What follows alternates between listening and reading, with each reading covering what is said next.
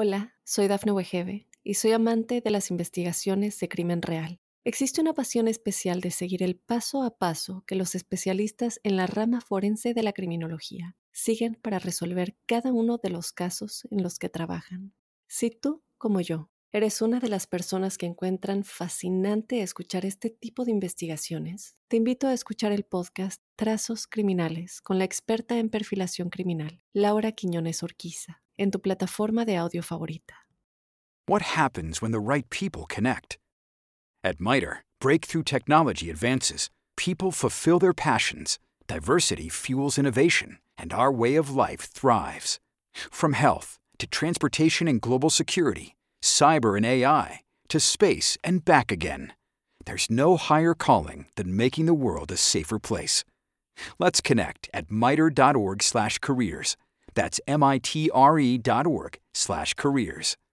When you're drinking a frozen beverage from McDonald's, your brain may not like how refreshingly cold it is, but the rest of your body, oh yes, it's gonna relish every moment of it because there are drinks. Then there are drinks from McDonald's. Get all the chill you need for just $1.69. From any size frozen drink, like a frozen Fanta Blue Raspberry, to a new ice cold lemonade. Prices and participation may vary, cannot be combined with any other offer. Ba-da-ba-ba-ba.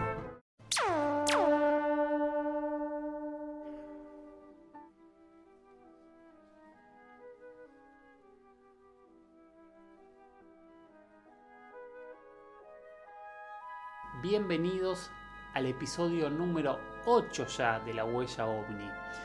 Eh, este espacio que no nos atrevemos y no somos amigos de las verdades absolutas, simplemente es un espacio en donde entre todos nos hacemos preguntas y se generan nuevas preguntas.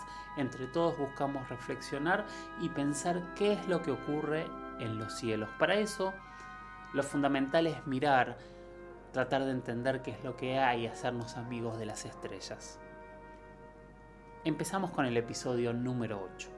Bien, sigo recolectando preguntas para los próximos programas. Acuérdense que mis redes son arroba Jorge Luis-77 en Twitter, arroba Jorge Luis-77, Jorge Luis con doble S, perdón, Jorge Luis con doble S, guion bajo 77. Y para este programa seguimos usando el hashtag la huella ovni. ovni. Bien, seguimos con nuestras preguntas y respuestas que, como les decía, esta vez me mandaron solo por escrito, así que se bancarán mi voz, lo lamento, y seguiremos leyendo las preguntas y pensando estas respuestas entre todos. Yo les doy tiempo también para que ustedes puedan pensar, puedan... No tienen que estar conmigo en las respuestas, no, no tienen que aceptar lo que yo les digo de ninguna manera. Yo todo lo que trato es de dar ciertas pautas, ciertos puntos para que cada uno pueda sacar sus propias conclusiones. Eso es lo más maravilloso y eso es lo que tienen que hacer, creo yo, ¿no? Por lo menos es lo que yo hice siempre y lo que yo voy a seguir haciendo. Néstor, Néstor la Guardia Nocturna, Néstor N78, me hizo una pregunta que está buenísima y que va a llevar un tiempo responder y pensar bien, porque es uno de esos temas que para mí es de los que más evidencias hay y sin embargo no sabemos qué es. Néstor pregunta si tiene alguna relación el chupacabras con los alienígenas. ¿Y si no es un ente paranormal? ¿Y si es algo de otro mundo? El chupacabras es un tema increíble. El chupacabras es increíble porque hay pruebas desde hace mucho tiempo, hay eh, recortes periodísticos que tienen más de dos siglos, sobre todo en, en el norte de Estados Unidos, y les voy a dejar un pequeño video después del programa para que no lo vean en el medio porque si no va a ser medio caótico con un pequeño resumen de toda la historia del chupacabras pero rápidamente es en el siglo XIX aparece en algunos puntos de Estados Unidos un ser que lo bautizan como el canguro bebedor de sangre. Allí pasa casi 100 años hasta que en la década del 70 empiezan a aparecer eh, referencias que después van a terminar llamándose como chupacabras unos 25 o 30 años después, en Puerto Rico, que es donde nace este mito, en 1995. Allí se bautiza a este vampiro gigante, a este monstruo eh, como chupacabras. ¿Por qué después de la aparición de algunas, de algunas cabras drenadas de sangre? Después empieza a migrar al continente, empieza en el norte del continente y su migración lentamente va bajando Estados Unidos, México y así pasa por Brasil, pasa por muchísimos países, por Paraguay, hay todo un orden y finalmente llega a la Argentina. Hay dos fenómenos que se asocian con el chupacabras, que es el chupacabras y la mutilación de ganado. Hay quien dice que es lo mismo, hay quien dice que realmente son dos modus operandi muy diferentes como para hacer lo mismo. En el caso de del chupacabras parece más una descripción de un animal, este, por el tipo de ataque, por lo que ocurre con los animales, por los agujeros que quedan en los animales, mientras que la mutilación de ganado sí está más asociada a eh, luces en el cielo, a desaparición de grandes cantidades de agua cercanas a donde aparecen los animales mutilados y a la utilización de algún tipo de tecnología para hacer esos cortes perfectos que en el chupacabras no están. O sea, entonces, este Néstor, para mí es más sencillo y más este, lógico pensar en un chupacabras como un animal criptozoológico, o sea, un animal que no sabemos al día de hoy qué es, mientras que en la mutilación de ganado sí es más posible pensar en algo de otros mundos. Una hipótesis es esta, ¿no? La otra hipótesis que yo siempre pensé es, ¿quién es el único ser que puede mutilar ganado y no dejar huellas? ¿Quién es el único ser que puede utilizar tecnología que sorprenda? O sea, nadie habla de cosas que no existan en una mutilación de ganado. ¿Quién es el único ser que puede generar esto y utilizar una migración eh, a la hora de, eh, de seguir este, los trayectos que siguió el chupacabra. Sí, nosotros.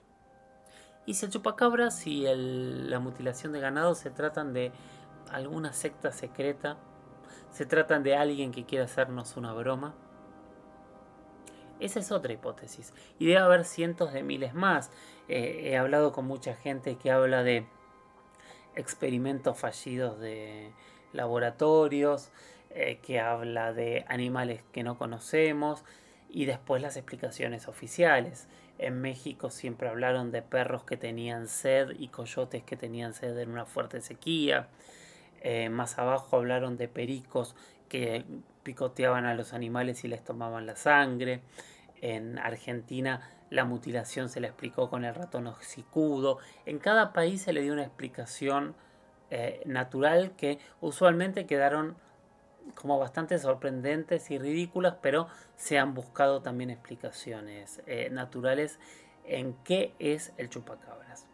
No sabemos si es extraterrestre, si es una prueba, si es un animal que despertó después de muchos años, si es un animal que conocemos todos y que por algún motivo cambió los hábitos o si es este, una mascota extraterrestre que se liberó en el planeta y no tiene control. La realidad es que tenemos un planeta hoy bastante controlado y nadie ha logrado verlo, pero cuando decimos que tenemos un planeta bastante controlado tenemos que saber también que el control que hay en el planeta es un poco relativo también.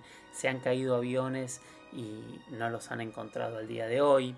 Recuerdo un accidente hace algunos años en Argentina donde un auto había quedado eh, en la banquina en medio de los pastizales y tardaron muchísimo tiempo en encontrarlos. O sea, no es eh, tampoco que hay satélites observándonos a todos todo el tiempo y que tienen la información de todo lo que está ocurriendo en todo el planeta todo el tiempo. Sigue habiendo puntos ciegos en el planeta y sigue habiendo muchas cosas para poder investigar y tratar de entender qué es lo que hay. Vamos con la siguiente pregunta. Chris Edron, Chris RST93, dice, siempre tuve curiosidad por la famosa zona del silencio en México. Seguro la escuchaste nombrar. O sea, sé que no tiene que ver con los ovnis, pero ahí también hicieron pruebas el gobierno militar de Estados Unidos.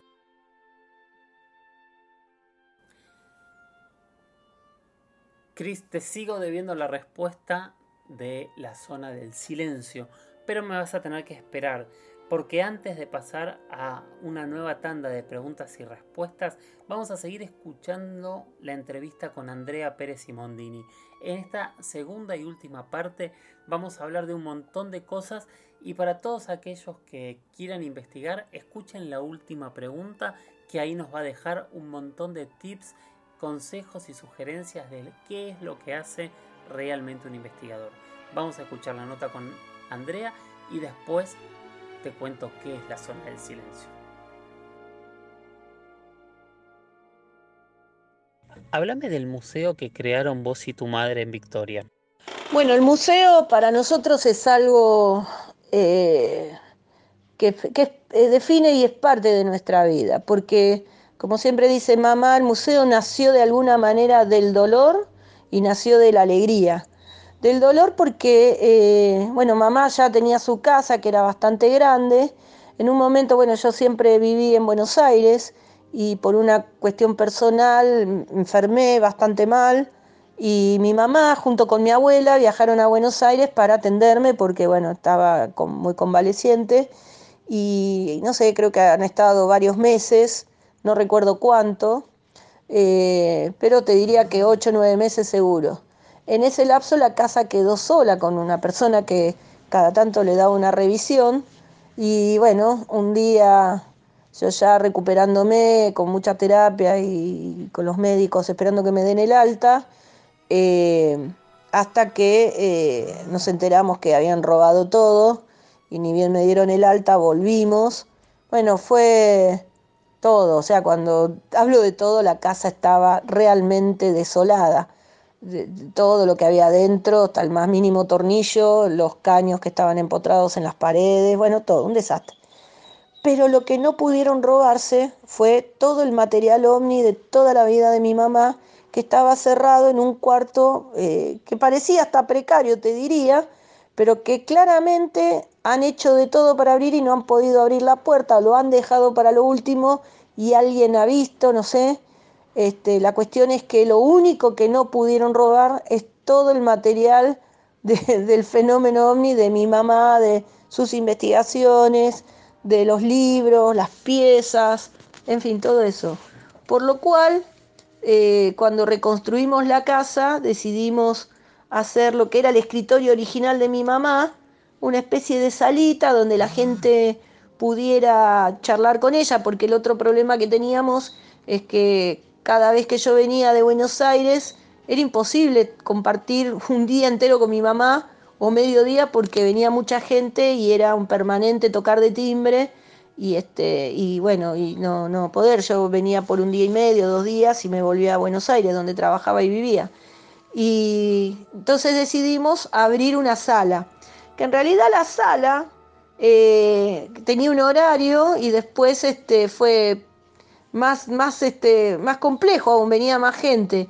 Pero lo más interesante fue que venían, vino más gente porque cuando se abrió por primera vez, con horario y todo, el primer visitante fue un periodista, Martín Jauregui, que un amigo mío después de años, este, que él eh, cuando estuvo, vino por una producción de un, un, canal, en ese momento Canal 7 ATC, creo que ya no era ATC, era Canal 7, y tenía un programa de turismo.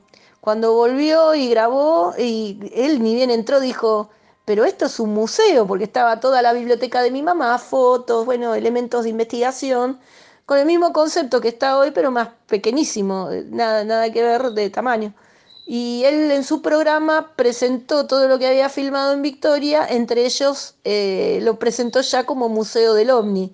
Y bueno, a partir de esa presentación, a la, a la semana siguiente ya venía gente de todos lados que había visto el programa y bueno, esto después fue el boca a boca y así creció. Y hoy nos encontramos a veces reflexionando todo lo que pasó y no lo podemos creer a dónde llegó todo esto que demanda cada vez este, más espacio por la cantidad de gente que se acerca al lugar. Hola, soy Dafne Wegebe y soy amante de las investigaciones de crimen real. Existe una pasión especial de seguir el paso a paso que los especialistas en la rama forense de la criminología siguen para resolver cada uno de los casos en los que trabajan. Si tú, como yo, eres una de las personas que encuentran fascinante escuchar este tipo de investigaciones, te invito a escuchar el podcast Trazos Criminales con la experta en perfilación criminal, Laura Quiñones Orquiza, en tu plataforma de audio favorita. ¿Cómo nació la idea y qué es lo que tiene el museo?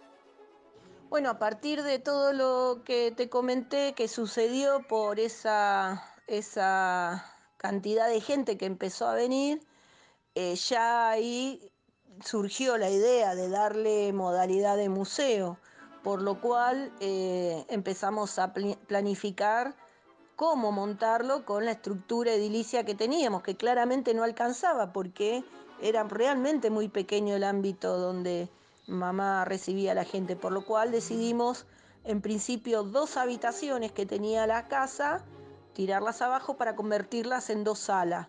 Con el tiempo requerimos de una tercera habitación y con el tiempo requerimos ampliar ya del lado hacia el parque. Eh, y, los, y los elementos son todos elementos de investigación. Nosotros recibimos la donación de un gran investigador argentino que se llama Nicolás Ojeda, que falleció y nos dejó todo su legado.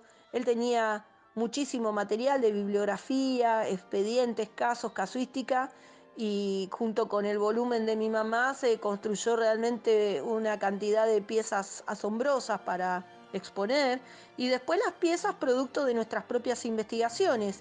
Hemos encontrado restos de objetos que han llegado a nuestra mano producto de las investigaciones.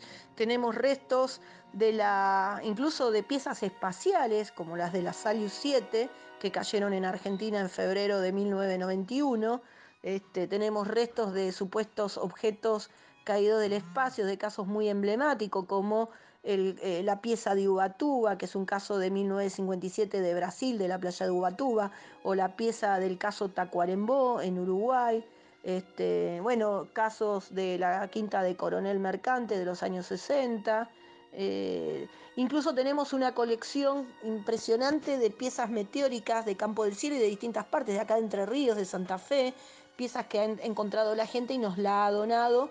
Y a nosotros nos viene muy bien para que la gente pueda ver la diferencia entre una pieza y otra, porque comúnmente siempre hacemos la acotación que cuando cae algo del cielo y nadie puede explicarle de qué se trata, terminan siendo meteoritos como la explicación más válida. Y nosotros aquí le hacemos notar la diferencia de una pieza con otra a la gente.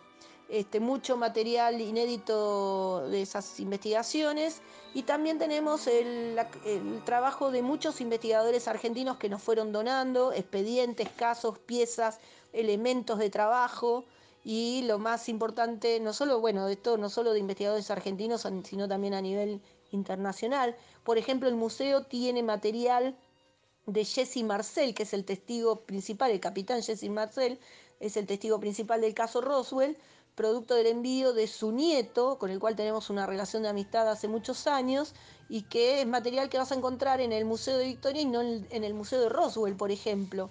Este, producto del seno de la familia del testigo.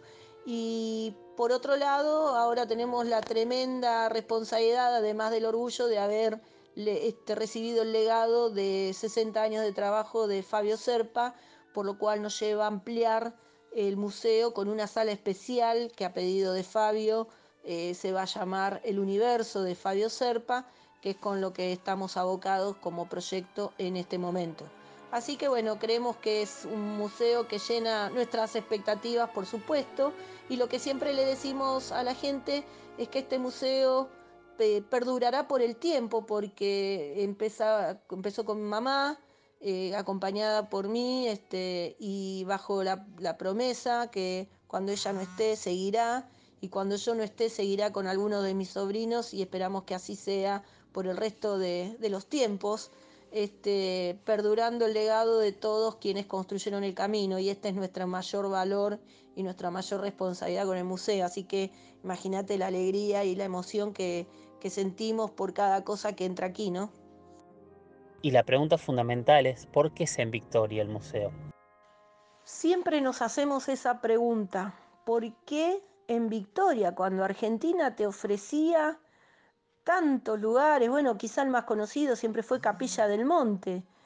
Esto creo que fue una definición de vida en principio de mi familia por parte de mi mamá, que cuando conocimos allá en julio del 91 la noticia de lo que sucedía en Victoria, rápidamente vinimos y esa, esa primera noche tuvimos una experiencia en el camping que por lo menos a mi mamá le cambió la vida, al punto tal que a los pocos meses se radicó acá y, ya lleva más de 30 años en Victoria.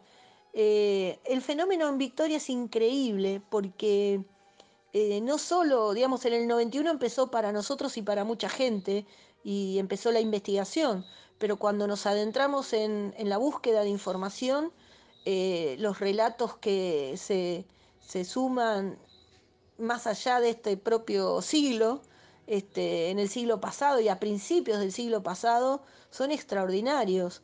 La gente convive con el fenómeno eh, de una forma tan natural y sin este, expandir grandilocuencia que nos llevó a ponerle realmente mucho énfasis de tratar de ahondar y hoy con mamá cuando hacemos la reflexión, eh, si valió la pena, creemos que no que valió, súper valió la pena, porque creemos que hemos dado pequeños pasos de avance en la investigación.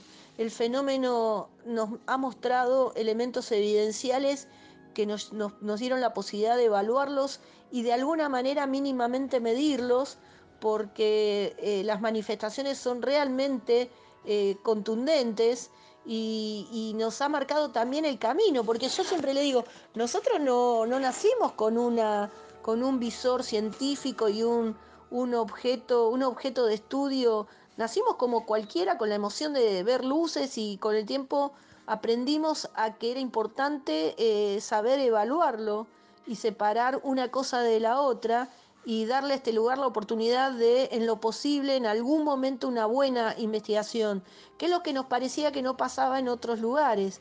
Creo que toda esa mezcla de definiciones que acabo de hacer fueron las que nos llevaron a no solo abordar de lleno todo lo que pasa acá, sino también nos llevó a definir nuestras vidas en este lugar.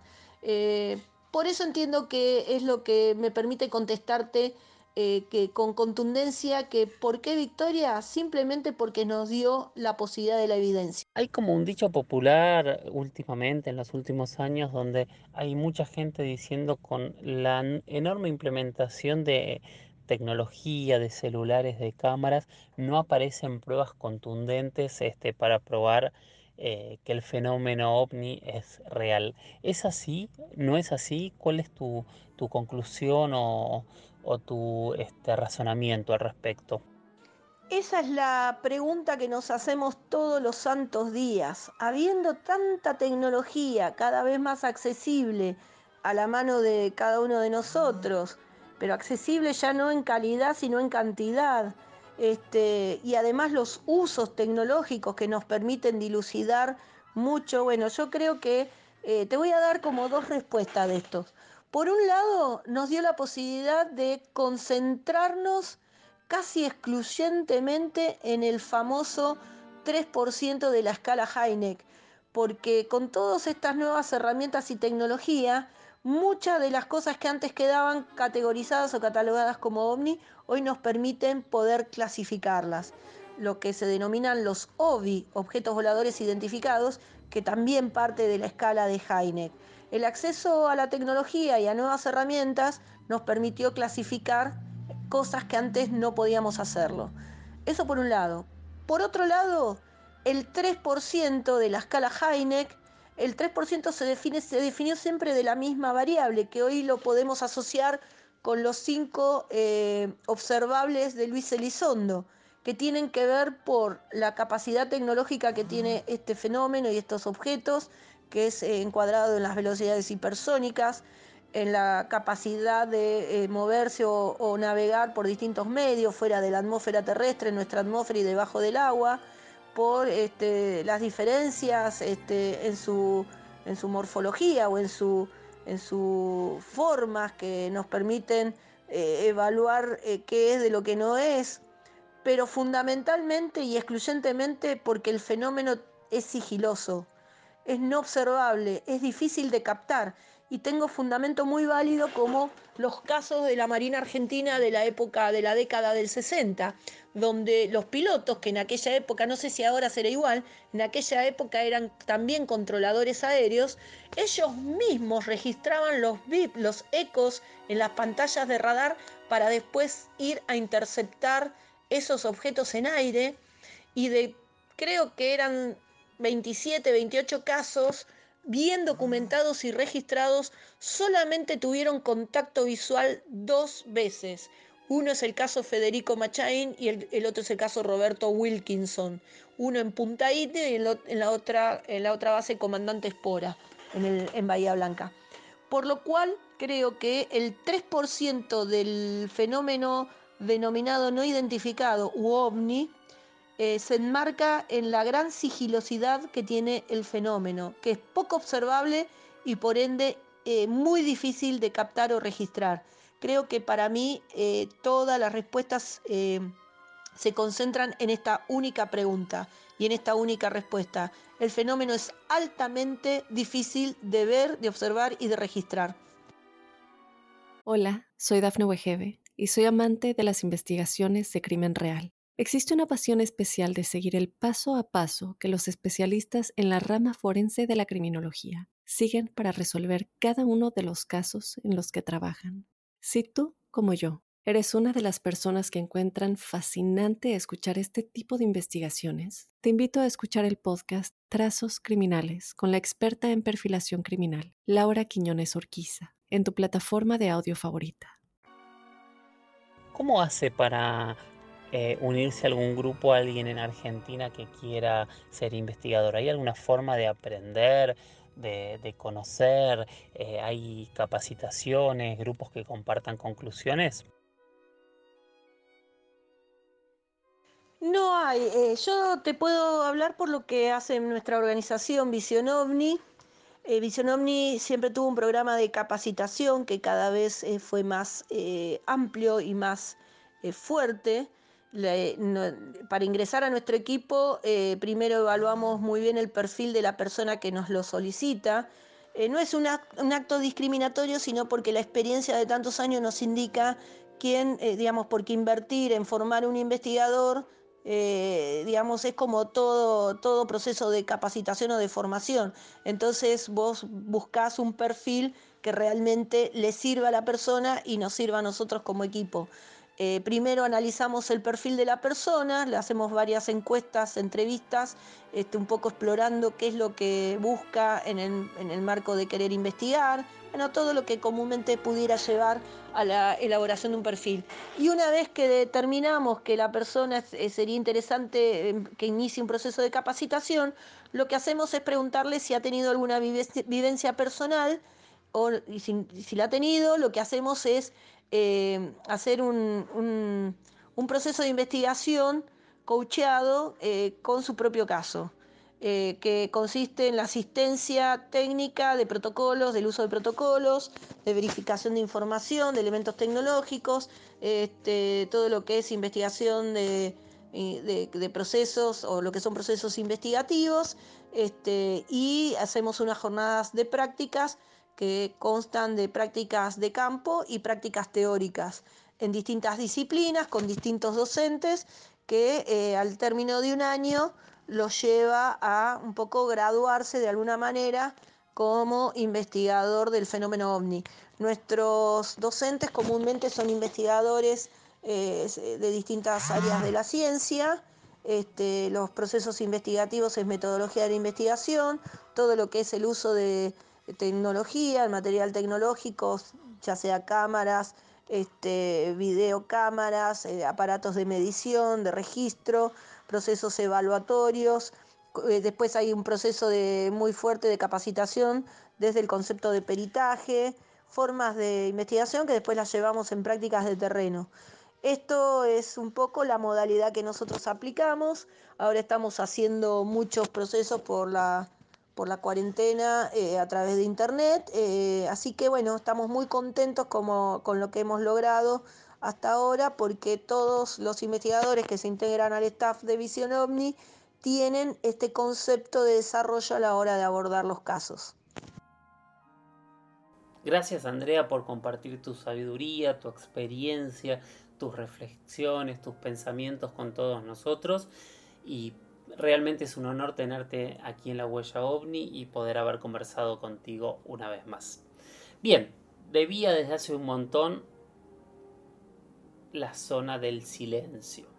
Es un nombre maravilloso, ¿no? Es un nombre para una gran película. Chris Cedrón arroba ChrisRST-93 nos preguntó qué es la zona del silencio y dice, creo que no tiene que ver con la temática ovni, pero ¿qué es? La zona del silencio es uno de esos grandes, grandes, grandes misterios que hay en México. Eh, está en el norte de México, es un desierto que está entre los estados de Chihuahua, Coahuila y Durango. Y se llama la zona del silencio porque se dice que allí no entran las señales de radio, las brújulas se vuelven locas, no hay ningún tipo de comunicación tecnológica y la zona tiene un nivel de magnetismo que hace que todo, todo, todo se vuelva loco. El nombre se lo puso un aviador en la década del 50, cuando pasando por la zona el instrumental de su avión empezó a volverse loco y bueno, optó por no hacerlo.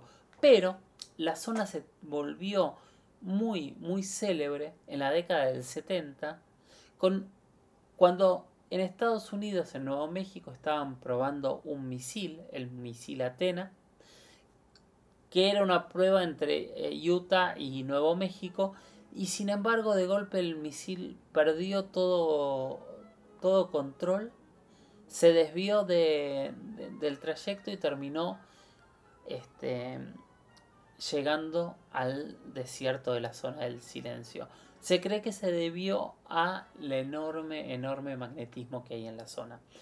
Es una zona que hay muchos avistamientos que eh, vamos a hacer algo más interesante. Yo les prometo que la semana que viene vamos a hablar con un amigo mío que suele ir a investigar a la zona del silencio, que de hecho me invitó a ir y espero que cuando se termine la cuarentena poder acompañarlo para que nos cuente en detalles qué es la zona del silencio, qué es lo que ocurre y que nos hable de los contactados, en realidad del contactado que vive en la zona del silencio y que ha hecho unas predicciones que nos van a asombrar a todos, pero sí tiene que ver con, con, el fenómeno, se lo emparenta con el Triángulo de las Bermudas, se lo emparenta con las pirámides de Giza, se dice que está en, los, puntos similares, en los mismos paralelos, hay muchas coincidencias y muchas sorpresas para este desierto que se supone, en realidad se sabe,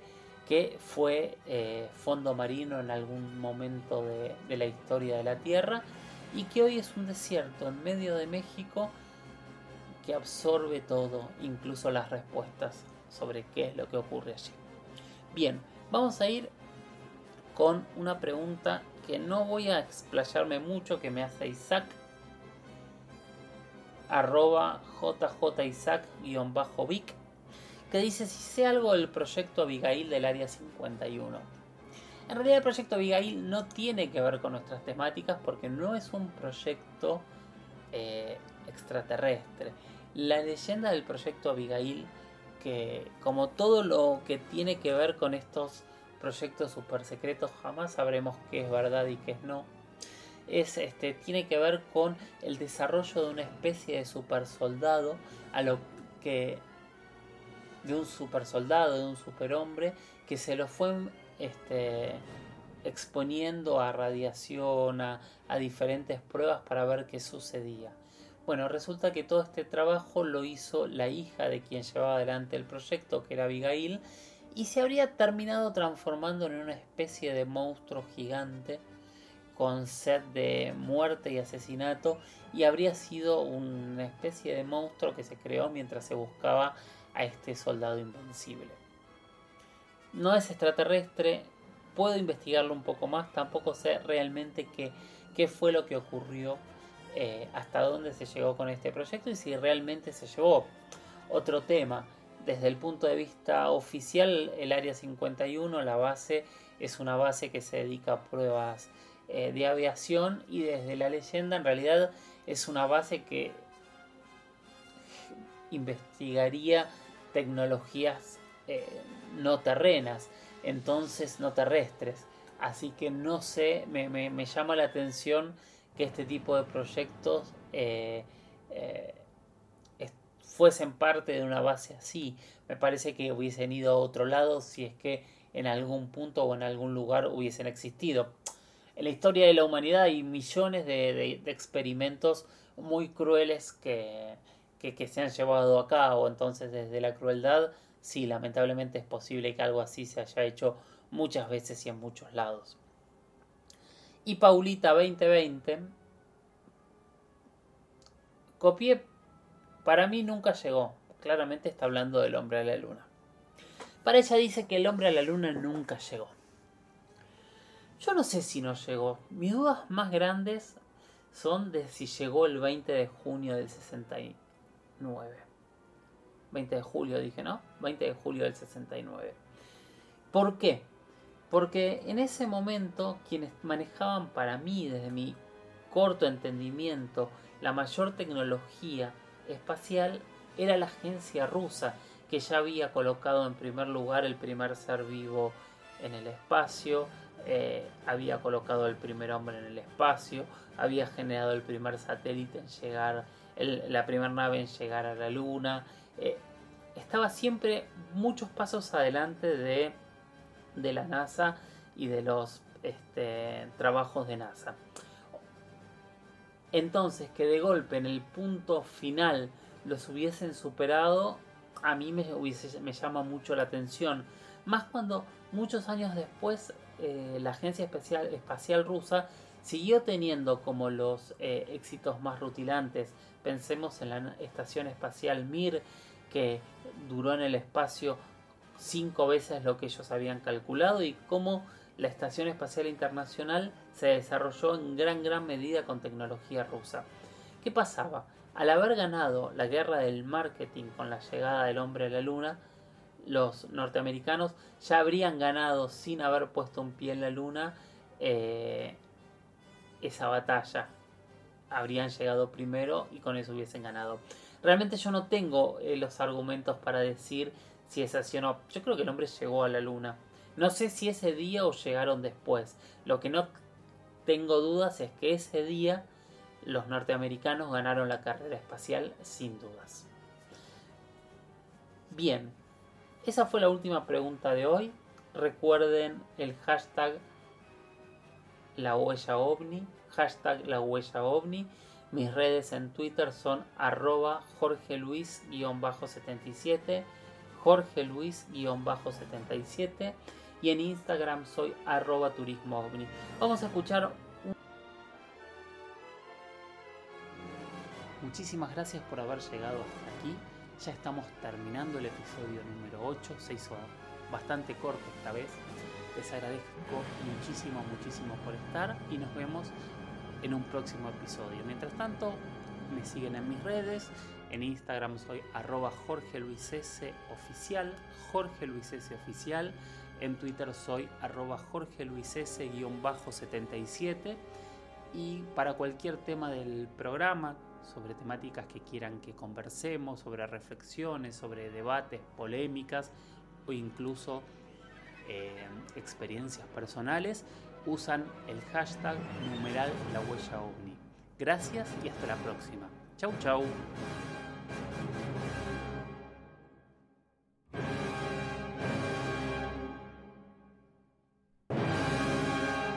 Hola, soy Dafne Wegebe y soy amante de las investigaciones de crimen real. Existe una pasión especial de seguir el paso a paso que los especialistas en la rama forense de la criminología siguen para resolver cada uno de los casos en los que trabajan. Si tú, como yo, ¿Eres una de las personas que encuentran fascinante escuchar este tipo de investigaciones? Te invito a escuchar el podcast Trazos Criminales con la experta en perfilación criminal, Laura Quiñones Orquiza, en tu plataforma de audio favorita.